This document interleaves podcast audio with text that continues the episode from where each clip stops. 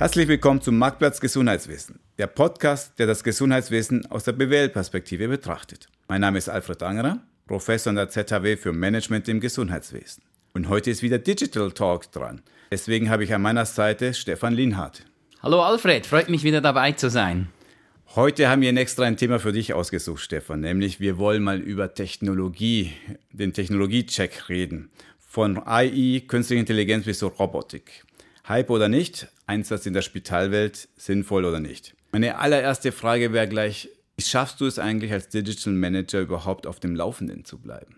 Ja, das ist äh, eine gute Frage, die sich auch die Hörer interessiert. Ähm, und was ich dazu schon mal sagen kann, es ist schwieriger geworden als noch vor fünf oder zehn Jahren, weil täglich einfach dermaßen viele News produziert äh, und neue Inhalte hochgeladen werden im Internet, immer wieder neue Artikel über bahnbrechende Neuerungen. Was ich mir ähm, einfach mal für mich persönlich vorgenommen habe oder wie ich das mache, ist, ich habe diverse Newsletter, Branchen-Newsletter, aber auch Technologie-Newsletter, häufig mit Fokus Health, aber, aber nicht nur, sondern einfach generell offen thematisch.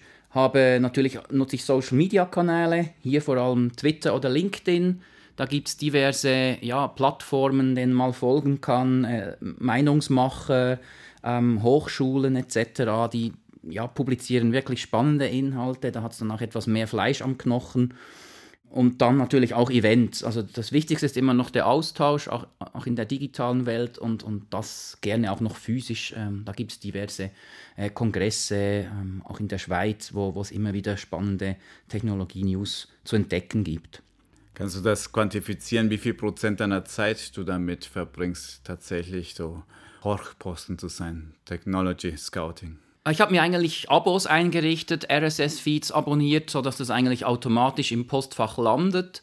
Wo der Auf Zeitaufwand anfällt, ist, ist tatsächlich in der Suche und, und mal, bis man das Setup hat und dann, ja, das merke ich jetzt auch, darum eben anfänglich gesagt, dass, dass die Menge ein bisschen eine Pain ist für mich, geht es wirklich darum, das rauszufiltern, was ist jetzt relevant und, und, und was ist gelandet, ist in meinem Postfach gelandet, aber tut nichts zur Sache. Da geht es dann ans Feintuning. Aber ich würde schon so sagen, so, so einen halben Tag pro Woche braucht das schon, das Ganze dann noch zu verarbeiten. Äh, das kann ich jetzt nicht quantifizieren, aber das ist dann schon eine Menge Zeit. Da merkt man wieder, das ist kein Job für Freitagnachmittag, das muss man ernsthaft strategisch strukturiert angehen. Jetzt, wenn du schon sagst, ähm, du stürzt dich auch auf die News da draußen, wenn ich so die klassische Presse anschaue, die publizieren ja sehr gerne über diese bahnbrechenden Erfindungen da draußen. Irgendein japanisches äh, Institut, das geschafft hat, irgendwelche Organe aus dem 3D-Drucker rauszulassen. Das ist sehr häufig noch sehr, sehr weit weg vom Markt. Das ist Grundlagenforschung. Ist das für dich trotzdem relevant? Ja, durchaus, weil ich will mich, ja, ich will mich ja nicht nur informieren, sondern ich möchte ja äh, Themen, die ich als relevant erachte, dann auch ins Unternehmen einbringen und das auch Ärzten oder im Leiter Logistik beispielsweise äh, präsentieren. Und da ja, reicht es natürlich nicht mehr, wenn es um eine reine Spielerei geht. Und da sicher auch ein Appell an alle Hörer, da, das ist nichts anderes, als wenn ich mir News im Internet lese. Also was ich empfehle, ist immer, zu hinterfragen, von wo kommen die News, wer publiziert die, ist das hm, ja, irgendeine Hochschule, eine Universität, ist es ein Privater, der das irgendwo entdeckt hat, äh, ist es die Firma, ein Unternehmen selber, eine Krankenversicherung, ein Spital. Also Quellencheck empfehle ich immer ähm, und sich vielleicht nicht gerade auf das oberste Suchresultat bei Google stürzen. Kommt es auch vor, dass Mitarbeiter zu dir kommen aus deinem Unternehmen und sagen, ey, guck mal, Stefan, was ich hier gefunden habe? Ähm, ja, das hat es auch schon gegeben und zwar lustigerweise nicht zwingend aus dem Medizinbereich. Das kann aus der Logistik kommen, das kann Hauswirtschaft sein, Marketing, Leute, die natürlich selber an Events gehen, dort dann das Blaue vom Himmel herunter versprochen kriegen, die ähm, kommen dann zu mir und sagen, hey, kennst du die schon, hast du das gesehen, schau dir das mal an, wie schätzt du das ein, könnten wir sowas in der Schultesklinik auch umsetzen. Also da ähm, gibt es wirklich auch nicht zwingend nur vom Management, das können auch Auszubildende sein, die, die das irgendwo in der Schule gehört haben und vielleicht auch nur die Frage haben, kann man das? Ja, nein, oder wieso machen wir es nicht hier? Und ich denke, das ist auch Aufgabe von mir, dass das sehe ich als Teil meiner, ja, meiner Position, den Leuten zu sagen, hey, kommt mit Ideen und meldet euch und in unserem Fall ist ja so, die Leute in der Schultersklinik wissen, wer die zentrale Anlaufstelle ist und wohin sie mit ihren Ideen und Inputs kommen können. Und die kommen aber nicht vorwurfsvoll zu dir nach dem Motto, wieso haben wir das nicht schon längst, sondern eher positiv, aufgeschlossen, neugierig. Ja, so einen, einen kritischen Unterton habe ich auch schon rausgehört, weil sie es natürlich einfach von anderen Branchen schon gewohnt sind, dass es dort genutzt wird. Mm, ja, ich glaube, zu den Beispielen kommen wir noch. Und uns schwer verständlich ist, gerade für Jüngere, wieso ist denn im Gesundheitswesen noch nicht ja, implementiert, wieso dürfen wir das nicht? Da gibt es dann ja vielfach auch Aufklärungsarbeit von mir zu leisten. Und ich denke, das trägt dann auch wieder zum Know-how-Aufbau im Unternehmen bei den Mitarbeitenden äh, hinzu. Ich kann mir das wunderbar vorstellen, wie du den jungen Praktikanten äh, da sagst, setz dich, mein junger Freund. Ja, ich erkläre dir, wie das Gesundheitswelt ja. hier wirklich läuft. Was ich gern mit dir machen würde, ist, dass wir einerseits mal auf deine schöne Masterarbeit blicken, damit wir verstehen, was sind die Technologien, die heute schon vorhanden sind in der Spitalwelt, wie verbreitet sind die und dann schnappen wir uns mal so ähm, ein halbes Dutzend und gucken mal, was ist das? Und ähm, so eine sehr subjektive Hotness-Einteilung hätte ich gern mit dir nach dem Motto, siehst du das als Spielerei oder ist es schon eher Prototyp, wir sind Stufe weiter oder vielleicht sogar marktreif? Ja, sehr spannend, freue mich. Du hast ja alle Deutsch-Schweizer Spitäler befragt. Nicht alle haben geantwortet, aber wir gehen jetzt mal von der Grundgesamtheit von 145, die geantwortet haben zu der Frage nutzt ihr die Technologie oder nicht? Und dann Platz Nummer eins ist das Thema Roboter. Was ähm, versteht denn normalerweise der typische Spitalmitarbeiter, wenn er das Wort Roboter hört? Ja, wenn er das Wort Roboter hört, dann macht er sowieso den Link zu, okay, in der Medizin, wo werden die eingesetzt? Und da sind wir schnell mal bei, sag jetzt mal, wenn es um Onkologie geht, Cyberknife, äh, sicher was, was ja, Großartiges in der Strahlen, Therapie. Äh, da Vinci-Roboter äh, wird vor allem auch in der Urologie eingesetzt. Also ich denke, und dort sind das Sachen, die sind einfach selbstverständlich. Äh, die gibt es seit, sage jetzt, ohne mich irgendwie aufs Glatteis zu wagen, sicher schon mehr als zehn Jahre. Und die sind etabliert, sind auch immer wieder diskutiert, ob sie denn wirklich besser sind und, und zielführender und dann das medizinische Resultat wirklich besser ist. Ähm, da gibt es Pro und Kontras, aber das ist, glaube ich, so für den ja, für die Leute das, wo, das ist auch Sicht, eine sichtbare Technologie, das macht sicher einfacher. Also da wundert es mich nicht, dass da die Hälfte gesagt hat, ja, wir haben das. Also so ein Da Vinci ist in aller Munde und man erzählt es auch gerne. Also man ist natürlich stolz darauf, dass man so die neueste Roboter dort hat. Absolut. Und das war jetzt auch für mich nichts. Also ich hatte die Umfrage in dem Sinne auch so erwartet, dass Roboter zu oberst sind, weil schlussendlich einfach die Verbreitung am größten ist. Aber gerade die Beispiele, die ich jetzt genannt habe, das ist natürlich auch ein Kostenpunkt. Das ist nicht günstig, so die Anschaffung von solchen Geräten. Das glaube ich gerne, aber mit viel Prestige behaftet. Deswegen glaube ich, gehört es fast zum guten Ton, in einem modernen OP da ein, zum Beispiel Da Vinci zu haben. Also ich glaube, von der Einteilung sind wir da klar bei der Marktreife. Jetzt gibt es schon ein paar gute Roboter, aber wir können natürlich in die Zukunft gucken und dann gibt es natürlich ganz andere Roboter, die man sich vorstellen kann, oder? Also ja, absolut. Sag jetzt mal, in dem Sinne wäre das schon Marktreife und da sprechen wir jetzt eben von den Operationsrobotern, aber Roboter ist für mich so ein, das ist ein riesiges Feld, das ist wie wenn du sagst Gemüse, das kann vieles sein. Äh, Roboter in der Logistik, im Pflegebereich, zum Beispiel in Japan habe ich gelesen, dass es dort schon gang und gäbe ist und, und auch die Bevölkerung dort einen ganz anderen ja, nicht Draht, aber so ein ganz anderes Empfinden hat, wenn es um, um Roboter und so technologische Spielereien geht. Da gibt es Roboter in der Pflege, die dir helfen, das Bett zu reinigen, die, die das Zimmer säubern etc. Und dort ist zum Beispiel auch bei uns äh, in der Klinik, äh, war jetzt so das etwas vom ersten, wo, wo, Roboter eingesetzt wurden außerhalb der Medizin, ist es im, ja, beim Putzen des großen Auditoriums das macht ein Putzroboter, der hat das ganze Haus abgescannt und der ist jeden Abend ab 16.30 Uhr unterwegs und putzt die, die großen, für unsere Mitarbeitenden aus der Hauswirtschaft eben mühsam zu reinigenden Räume. Und ja, der, da stehen immer wieder Patienten drumherum und schauen sich das, dem Ding zu und, und finde ich jetzt auch noch so spannend. Das Lustige war hier intern im Haus hat man einen Bericht über Robotik machen müssen, äh, machen wollen, über Pflegeroboter, um genau zu sein. Und da hat man rumtelefoniert, um jemanden zu finden, der Pro und Contra dazu geben kann, Vorteile, Nachteile. Und so nach einer Woche, ich habe mich natürlich für Pro-Roboter eingesetzt, nach einer Woche hat man mich angerufen und gesagt, kannst du eigentlich auch die Kontraproduktion einnehmen? Weil wir haben niemand gefunden, der was dagegen hat. Also man äh, denkt bei Robotik, die werden uns alle ersetzen, wir sind bald arbeitslos. Aber ich habe noch keine Pflege getroffen, die wirklich das Gefühl hat oder die echte Befürchtung, ein Roboter kann bald mich ablösen. Nein, er kann wahrscheinlich mich nicht ablösen, wenn ich eine Pflegefachfrau oder Pflegefachmann bin, aber er kann mich ergänzen mit vielleicht unterstützen bei Routinearbeiten. Ein Roboter kann, das kennt man aus anderen Branchen, kann vielleicht Aufgaben übernehmen, die, die gefährlich sind für Leute. Also ich denke da gerade an Nuklearmedizin oder so Radiologie, Röntgen.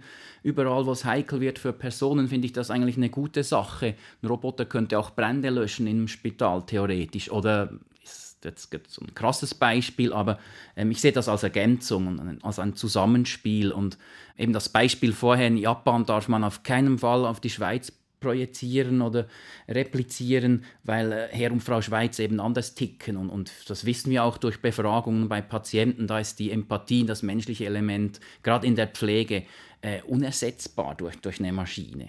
Die Kolleginnen hier aus dem Bereich Physiotherapie im Departement Gesundheit haben auch die Roboter hochgelobt, die in der Reha zum Einsatz kommen, weil sie sagen, wir müssen Gelenke nach einer OP zum Beispiel wieder bewegen. Das ist wurscht, ob der Mensch oder eine, ähm, selbst das macht oder der Therapeut. Und das heißt, ähm, wir sind froh, wenn Leute, eine Maschine diese repetitive Aufgaben, vier Stunden, fünf Stunden, sechs Stunden einfach ein Gelenk bewegen. Ja, das sind die Physiotherapeuten auch irgendwann am Ende ihrer Kraft. Das kann ich so unterschreiben, weil du kannst mal so einem Physiotherapeuten zuschauen, dann weißt du, was er oder sie meint. Und äh, ja, das ist ein, ein spannender Punkt. Jetzt bei ja, in der Reha, ja, äh, spannend und wo ich es noch krasser und eindrücklicher finde, ist dann, wenn es um Paraplegie geht und Exoskelette und, und, Leute, die irgendwie Rückenschäden oder respektive die irgendwie Unfälle hatten oder das Rückenmark, Wirbelsäule verletzt, dass die wieder lernen zu laufen, korrekte Bewegungsabläufe und das, äh, da gibt es ja auch, ja, da würde ich jetzt auch sagen, das ist dann auch schon nicht mehr Prototyp, sondern so, schon Marktreife gibt es äh, Roboter, die, die unterstützen eigentlich. Und, und da vielleicht noch ein Hinweis, nächstes Jahr findet in Zürich der Cybathlon statt. Das ist wirklich so ein, äh, von der ETH ein Anlass, wo eigentlich täglich so, also Aufgaben aus dem Alltag, so Alltagssituationen müssen von verschiedenen Teams weltweit bewerkstelligt werden und da sind vielfach dann auch so intelligente Rollstühle oder eben so Exoskelette ähm, zu sehen. Das ist offen fürs Publikum, findet Anfangs Mai statt und das ist etwas, wo man die Technologie auch mal zu sehen und spüren kriegt und, und auch sieht, wie, was, welche massiven Verbesserungen solche ähm, Technologien auch bringen können.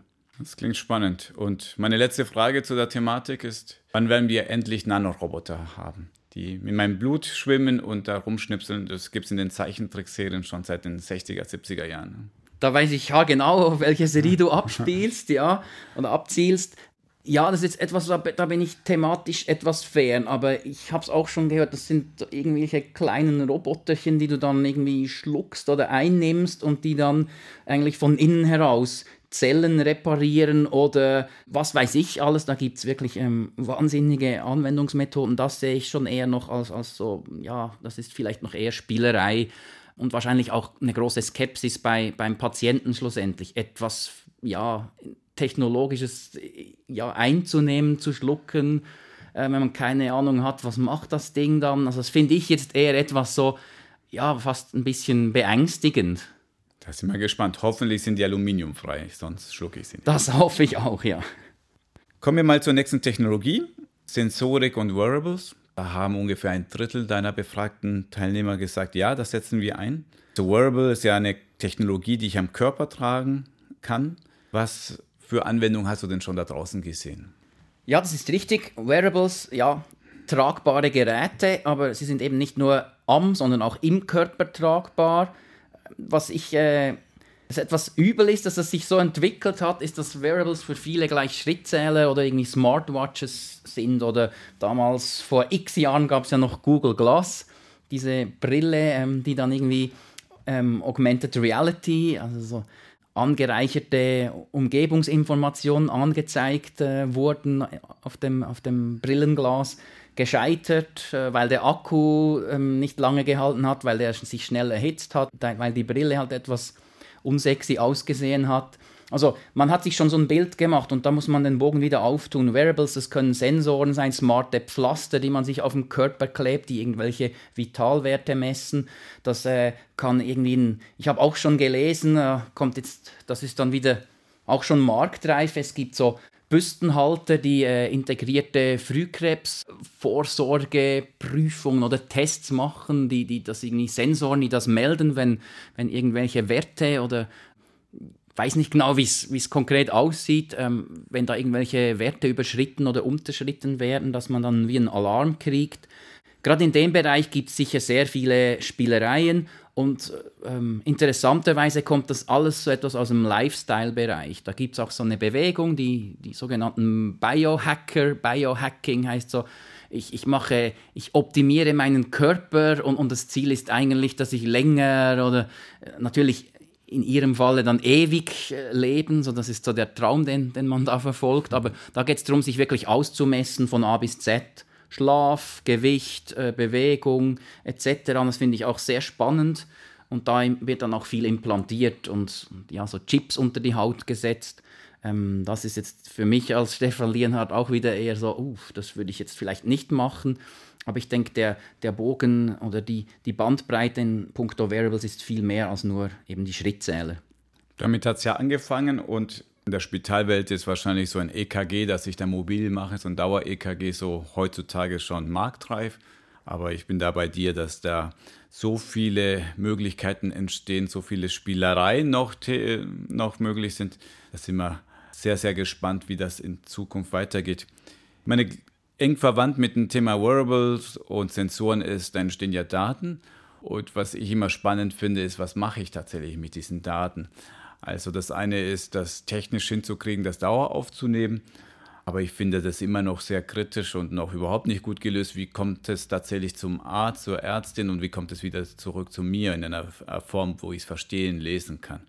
Wird das EPD das alles lösen nächstes Jahr? das EPD wird das wahrscheinlich nicht lösen können. Nein, das ist eigentlich auch nicht geplant, dass ich selber als Patient irgendwie meine, eben zum Beispiel einen Schrittzähler oder, oder was es auch gibt, sind intelligente Kontaktlinsen, die Blutzuckerwerte äh, messen, ähm, dass man Daten von diesen Devices in das äh, pa elektronische Patientendossier einspeisen kann. Ich denke, das wird dann vielleicht eher Phase 2 oder sogar 3 sein. Also das wird das Problem definitiv nicht lösen, ja. Weil wir sind ja in der, wenn, wenn du sagst Phase 1, ist es ja die Hacker da draußen, die sich selbst optimieren. Ähm, das verstehe ich. Das ist ja noch getrieben von den einzelnen Menschen, die da noch was Gutes sich tun wollen. Aber der Schritt ist ja natürlich so Richtung Telemedizin oder anderen ähm, dauerhafte Überwachung von Patienten. Und da eigentlich, also aus dem Systemsicht entstehen ja so viele spannende Möglichkeiten und sinnvoll auch für den Patienten. Aber das muss dann praktisch, das kommt ja nicht mehr von dem Patienten selbst der Wunsch, sondern da müsste eigentlich die Leistungserbringer das stärker fördern. Und ich fürchte, halt wieder wird jeder Hals und sein Süppchen kochen und jede Disziplin, jede medizinische Disziplin wird was machen, jedes Leistungserbringer wird eine eigene Lösung haben. Also da wird es noch Ewigkeiten dauern, bis wir wirklich einen Standard haben, wo wir strukturiert, systematisch Daten austauschen können. Das denke ich auch auf jeden Fall. Also das ist sicher eines der größten, der größten Hürden, die man in dem Bezug äh, überwinden muss. Was, was nicht geschehen darf in, meiner, in meinen Augen, ist, dass man diese gerade so Lösungen, die noch de, auf der Stufe Spielerei sind, dass man die belächelt und sagt, ja, das setzt sich ja eh nie durch, sondern eigentlich ist es dann spannend, ab dem Zeitpunkt, wo ich irgendein eine, also eine Spielerei, ein Prototyp wird, dort die Fachseite hinzuzuziehen und, und effektive Cases zu erarbeiten, dass das dann auch medizinisch eben, wenn es dann um Medizinlösungen geht, wenn es dann auch medizinisch tauglich ist und, und, und äh, sich als probate Lösung auch äh, entpuppt.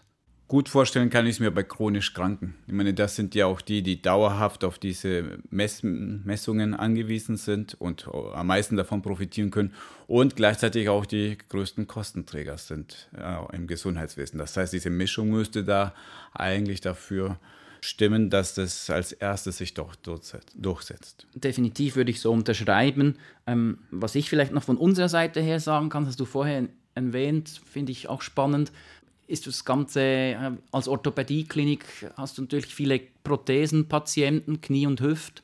Und äh, dort findet der interessante Teil für uns, wir haben noch eine, eine starke, eine renommierte Forschung, ist eigentlich das Messen dann. Und da, ja, wie äh, schnell wird der Patient wieder mobil? Da gibt es äh, aktuell ja, auch spannende Lösungen. In unserem Fall ähm, sind wir am Überlegen, ob wir ihm eben als Schultestklinik einen Schrittzähler zur Verfügung stellen können, damit dann unsere Physios eigentlich via äh, Dashboard auf dem Internet äh, sehen, wenn der zu Hause sein am, am Abend spät oder am Ende des Tages seinen Schrittzählerabgleich aktualisiert, synchronisiert gibt es so einen Zugang für unsere Physios, die könnten dann sehen, wie viel hat er sich wirklich bewegt. Oh, der hat letzte Woche durchschnittlich 5000 Schritte nur gemacht, jetzt ist er plötzlich auf 7 oder 8000, die Schmerzen sind zurückgegangen. Also da gibt es auch, äh, ja, gerade in der ganzen Reha wirklich interessante ähm, Lösungen, die dann eben dazu führen, dass der Patient beispielsweise nicht mehr von zu Hause in die Klinik kommen muss.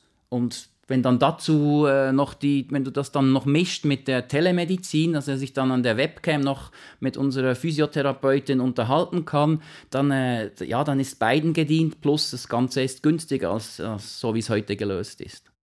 Nach diesem eher trockenen Gebiet, lass uns noch mal so eine sexy Technologie uns schnappen. Virtual Reality, Augmented Reality. Die Ist-Situation, so 13, 15 Prozent der Spitäler, die sagen, wir haben das. Da müssen wir ganz kurz erklären, den Unterschied. Virtual Reality heißt, du hast eine computergenerierte Darstellung einer virtuellen Welt. In der Regel bist du da komplett von der Außenwelt abgeschottet. Und Augmented Reality ist das Beispiel von Google Glass, das du vorhin erwähnt hast. Ich sehe die Welt noch, aber da wird noch zusätzlich Information darauf projiziert, auf diese Brille. Und ich habe es wirklich im Blickfeld, was da passiert. Also diese 13, 15 Prozent der Kliniken, was sind das für Anwendungen heute schon da draußen? Äh, gibt es eigentlich so zwei, drei Bereiche, die ich persönlich kenne und, und, auch schon gesehen habe in der, in der Anwendung. Das eine ist der, die ganze Aus- und Weiterbildung. Da kommen sicher auch aktuelle Themen hinzu, wie so, ja, Tierschutz, das Ganze, äh, ja, finde ich heikel, weil halt vielfach an Kadavern geübt äh, wurde oder wird. Ähm, mit der Virtual Reality oder ja, Augmented Reality kannst du eigentlich Operationsszenen nachbauen und, und die Ärzte wirklich ähm, eigentlich in reale Situationen versetzen. Vielleicht noch angereichert mit äh, Nebengeräuschen, mit Ablenkung, mit, mit, also man kann die Hektik simulieren und, und eigentlich ja, dem Arzt einen virtuellen Patienten vor, vorlegen oder vorsetzen. Finde ich sehr spannend. Ich denke, das, das wird in der Schweiz, da ja, sind wir bei der Marktreife, da, das gibt es vor allem im universitären Umfeld, wird häufig so trainiert. Oder auch Notfallteams werden in virtuelle Welten versetzt und da wird das Zusammenspiel äh, geübt, sodass das dann wirklich blind funktioniert fast und, und wirklich reibungslos ähm, verläuft. Dann, äh, was ich weiß, ist von der Kollegin, die zum Beispiel eine Spinnenphobie hatte, dort wurde dann mit, mit, äh, auch mit AR gearbeitet oder VR, die hat so eine Brille aufgesetzt bekommen und, und da wurde, also so in der Angsttherapie, denke ich, ist das, ist das durchaus etwas äh, sehr Interessantes. Ähm, man könnte auch weitergehen, Leute, die nicht mehr mobil sind, äh, Patienten, die, die kannst du eigentlich in die Ferien schicken, dann kannst du beruhigende Bilder ich denke, vielleicht auch vor einer Operation kannst du beruhigende Bilder zeigen, vielleicht von, von einer Alpwiese, die, dass, dass einfach der Patient ruhiger ähm, wird. Ich denke, was noch spannend wäre hier, müssten wir mal bei den Kinderorthopäden oder Kindermedizin nachfragen, wie dort der Einsatz von so Technologien ist. Könnte ich mir jetzt auch vorstellen, dass man Kindern die Angst nimmt. Ähm, das sind so die, die zwei Bereiche. Und dann, wenn man jetzt schaut, wie es an, in anderen Branchen gelöst wird, könnte ich könnte man durchaus auch so eine Indoor-Navigation in der Klinik mit, mit einer Brille ja, vereinfachen. Jetzt bei uns ist nicht immer alles so klar, wo welche Abteilung ist. Aber wie gesagt, das ist jetzt vielleicht dann eher wieder Spielerei, ähm, sieht vielleicht auch komisch aus, aber durchaus gibt es da, ähm, ja, da Möglichkeiten und Ideen, wie man das einsetzen kann. Zwei Beispiele aus dem Bereich Prototyp, also noch eine Stufe vor der Marktreife. Was ich gesehen habe, ist in der Klinik in Essen dass da tatsächlich bei der Operation Hauttumoren Informationen, also das ähm, auf den Patienten aufgeblendet werden. Also wir reden jetzt hier von Augmented Reality, ja. dass ich dort äh, praktisch der Computer mir mitteilt, wo muss ich genau schneiden und was habe ich im Vorherfeld geplant und das sehe ich jetzt jetzt vor Ort und muss meinen Blick nicht mehr wegwenden vom Patienten. Das ist natürlich medizinisch sehr spannend. Und es ist vielleicht ein zweites Beispiel, um ein bisschen wegzugehen, auch von dem Kernprozess Medizinbehandlung, auch im administrativen Bereich oder im Planungsbereich, was ich sehen durfte, war ein Spin-off von der ETH Inspation. Was sie letztendlich machen mit Augmented Reality, planen die Räume. Das heißt, bevor ein Stein gebaut wird, setze ich die Brille auf und überlege mir, soll so meine Bettenstation aussehen?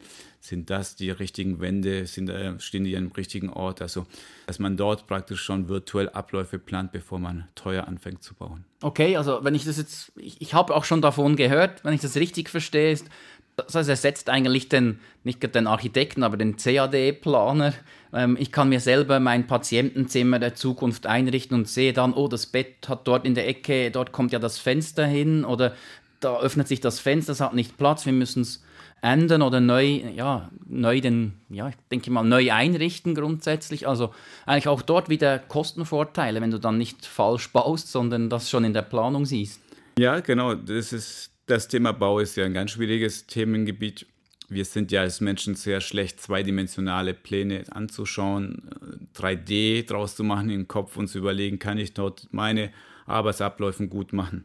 Das sind so Kleinigkeiten, aber die entscheidend sind, wenn der Raum auch nur 10 cm zu klein ist und ich komme dann nicht mehr, kann das Bett nicht mehr wenden und dann muss man mühsam erstmal rausfahren, wenden, wieder reingehen.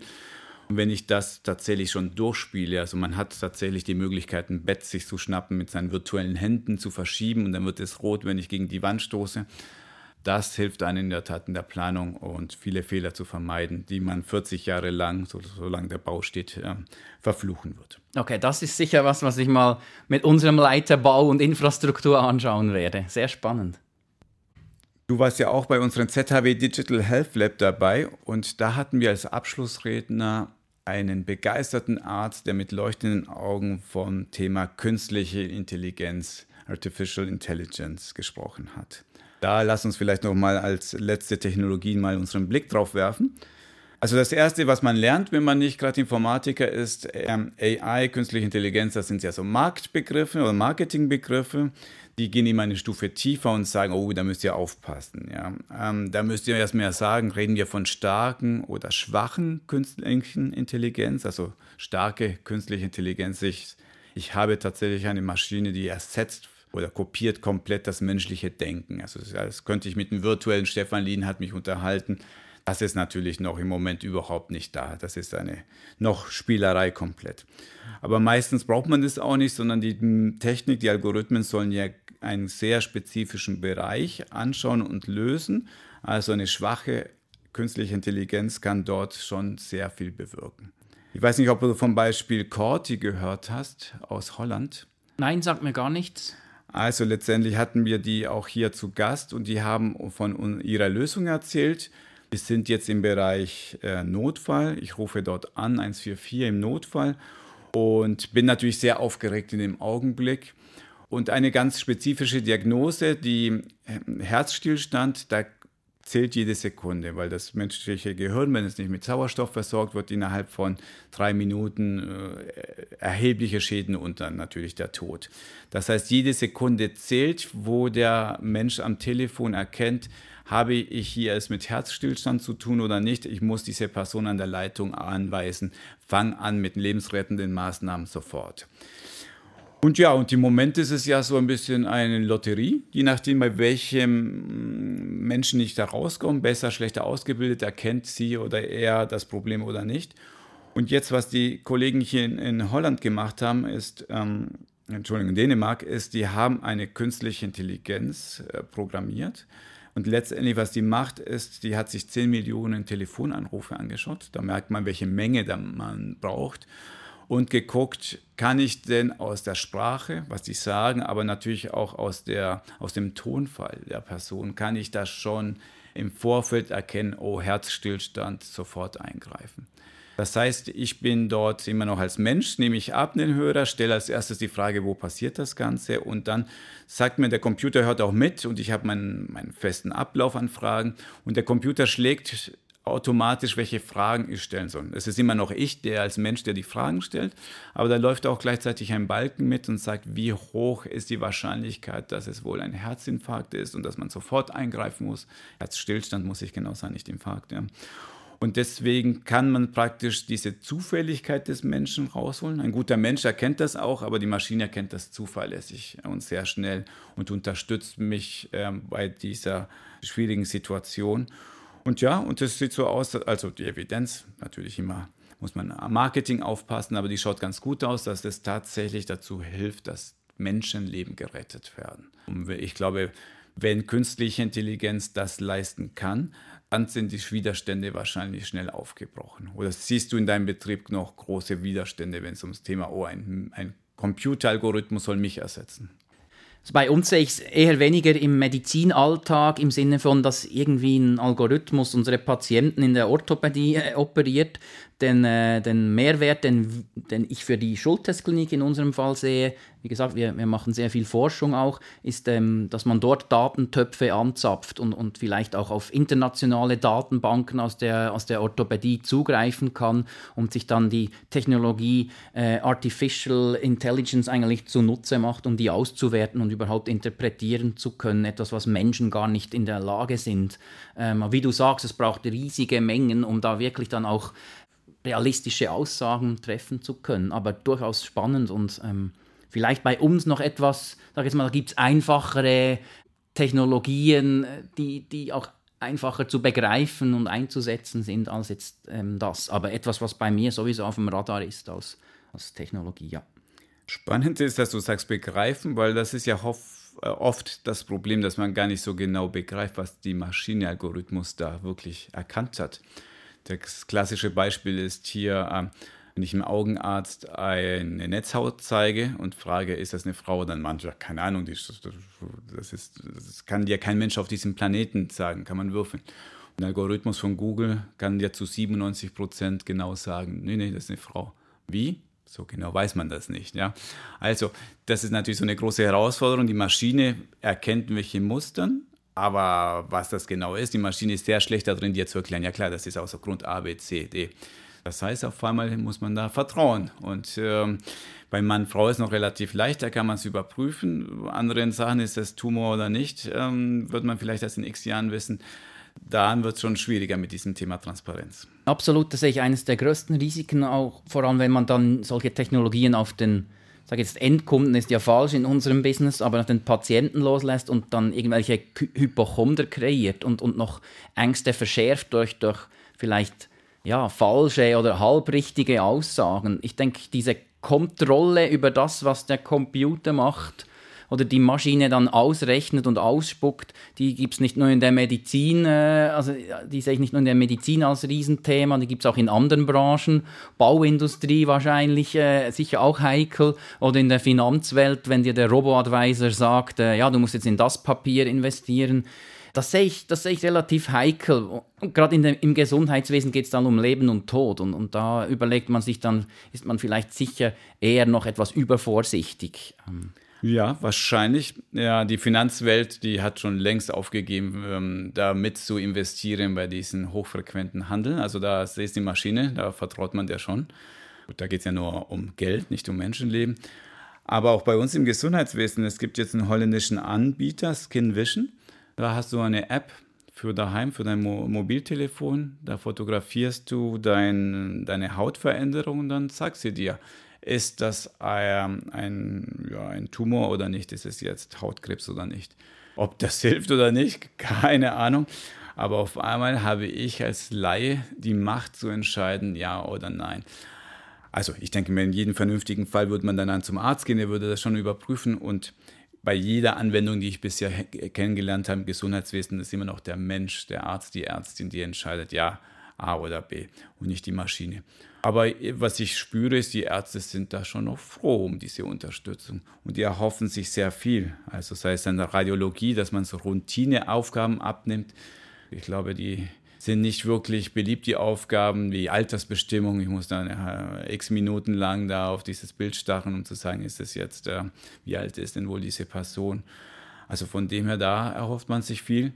Und lustigerweise auch in der Administration. Ist wahrscheinlich Punkt Nummer eins. Künstliche Intelligenz denkt man immer an so Erkennen von welchen wilden Krankheiten. Aber ich glaube, so der Durchschnittsarzt, Ärztin, der wäre schon so froh, wenn das Thema Berichtswesen von künstlicher Intelligenz abgenommen werden würde. Ich kann da mit der Maschine sprechen, so wie ich spreche als Mensch. Und die übersetzt das in Daten. Das ist so heute schon ähm, ähm Stand der Technik. Aber das Spannende ist jetzt, wie schaffe ich es daraus, strukturierte Daten zu generieren. Und da behaupten einige, wir sind schon in Prototypphase. Aber da wird wahrscheinlich jeder Arzt tief durchatmen und sagen, oh ja, ich möchte das. Das ist übrigens äh, etwas Interessantes, was du ansprichst. Immer wieder die Administration, was dort noch als Technologie jetzt in dem Fall äh, ist nicht die gemeint, aber das ganze Voice Assistant, Voice, äh, ja, die ganzen Sprachassistenten, das ist auch etwas, was, was die Administration ja, entlasten könnte. Also das eine ist jetzt wirklich, was du meinst, ist der Arzt, der diktiert wie, wie früher schon in sein Diktaphon. Ähm, der Computer oder der PC schreibt automatisch seinen Bericht, er muss nur noch drüber schauen oder seine Sekretärin schaut noch rasch drüber, passt das so. Ähm, auch dort, das setzen wir ein in unserem Klinikinformationssystem. Gibt es noch ein paar Kinderkrankheiten, wenn man das so nennen soll, sind wir dran am Beheben, aber das kommt eigentlich auch recht gut an schon. Und das Ganze, was ich jetzt vorhin angesprochen habe, Voice Assistance, das könnte ich mir vorstellen, dass du wirklich so ähm, ja, Geräte rumstehen hast, die dir dann ab, ja, die dir irgendwelche Nummern äh, aus dem Internet suchen, die dir sagen, wo hat es noch Zimmer, äh, Patientenzimmer frei, wo ist vielleicht die und die Abteilung zu finden, etc. Also ähm, ja, halt, dass man nicht mehr manuell was sucht oder rumklickt, sondern wirklich so äh, Geräte wie Google Home oder Alexa ähm, auch im Spital rumstehen hat. Auch etwas, was, was wir jetzt da noch nicht besprochen haben heute, aber, aber durchaus auch schon, ja, da sind wir auch schon bei der Marktreife und nicht mehr bei der Spielerei in dem Bereich. Viele Leute reagieren ja überrascht, wenn ich denen erzähle, die Kolleginnen und Kollegen aus der Linguistik hier in ZHW sind ja auch bei uns im Lab. Und wenn man sich das anhört, die spielen eine ganz, ganz wichtige Rolle, weil unser Hauptkommunikationsmittel ist ja immer noch die Stimme. Ja, zum Schluss, lasst uns doch mal eine Take-Home-Message hier definieren. Was würdest du unseren Zuhörern jetzt zum Schluss mit auf den Weg geben? Also ich finde, man kann es eigentlich äh, ja, thematisch nehmen von der Struktur, wie wir heute jetzt die Themen durchgegangen sind. Als erstes würde ich mal schauen, was interessiert mich denn, mir eine Übersicht verschaffen, äh, eben über Plattformen, über, ja, wo, wo entstehen die News, welche Hochschulen, Medizinfirmen ähm, publizieren irgendwelche interessanten Sachen, die, die für mich relevant sind. Sich mal eine Übersicht verschaffen. Ich habe dazu so einen kleinen Trendradar geschaffen, wo ich immer wieder mal so vierteljährlich schaue, gibt es irgendwelche Trends, die sich eben gerade so von Spielerei zu Prototyp zu Marktreife entwickeln. Und ähm, ja, es ist spannend. Es, ist, ähm, es findet durchaus eine, eine Bewegung statt, nicht extrem schnell im Medizinbereich, aber definitiv äh, viel Bewegung drin bei diesen Technologien. Eben wie gesagt, ein paar sind, sind, sind schon auf dem Markt erhältlich. Da gibt es dann auch äh, Startups oder Unternehmen, die das äh, anbieten oder die, die auf der Suche immer wieder nach, nach Partnern sind, um einen Case zu erarbeiten. Das würde ich mal machen, Übersicht verschaffen, dann sich nicht blenden lassen von den Versprechungen in der Presse, eben mal immer einen Quellencheck machen, das vielleicht auch mal ja, in Unternehmen besprechen, mal mit, mit Kollegen am Mittag oder irgendwie beim Feierabendbier drüber, drüber sprechen. Ähm, und was ich wichtig finde, ist eben auch den, die Fachbereiche hinzuziehen. Bei mir konkret war es zum Beispiel so, dass ich an den Trendtagen Gesundheit in Luzern im März dieses Jahres ähm, habe ich so ein Startup kennengelernt, das im Bereich Physiotherapie so digitale Balance Boards macht. Also wo du dann, äh, wenn du eben in der Physiotherapie bist, das sind so Gleichgewichtsübungen, äh, die finden vielleicht als, auf Brettern statt und die haben jetzt einfach dort Sensoren reingepappt und du siehst am Bildschirm auch gerade, wie, wie ist die Druckverteilung etc. Habe das fantastisch gefunden, über eine halbe Stunde mit denen gesprochen. Preislich war das auch attraktiv und dann war so ja, machen wir das jetzt? habe ich gesagt, sorry Leute, ich kann es nicht entscheiden. Ich, ich ähm, hänge euch da oder verbinde euch mit unserer Physiotherapie. Dann schickt ihr mal einen Prototypen vorbei und dann testen wir das. Und so kommen, ja, kommen Ideen bei uns eigentlich dann ins Unternehmen. Ich versuche diese Brücke zu schlagen und, und, und ja, eben, also immer die Fachbereiche dann auch hinzuzuziehen. So das Anbahnen und, und ähm, die ersten Treffen mache ich gern mit den Leuten um die auch kennenzulernen. Und dann, äh, wenn es irgendwie darum geht, ja, wäre das was für euch, dann ziehe ich mich zurück, weil ich das schlichtweg nicht für alle Bereiche beurteilen kann. Dieses Schlussstatement war so umfassend, dass ich nur sagen kann, mach das, was der Stefan da sagt. Vielen Dank, Stefan, dass du dir wieder die Zeit genommen hast für unseren Podcast. Sehr gerne. War auch ein super spannendes Thema und immer wieder interessant, auch von dir zu lernen und deine Sicht der Dinge zu erfahren. Das war unsere Folge von Digitalk. Kommentare, Lob und Kritik bitte an info.gesundheitswesen.org. Vielen Dank fürs Zuhören und bis zum nächsten Mal. Auf Wiedersehen. Tschüss.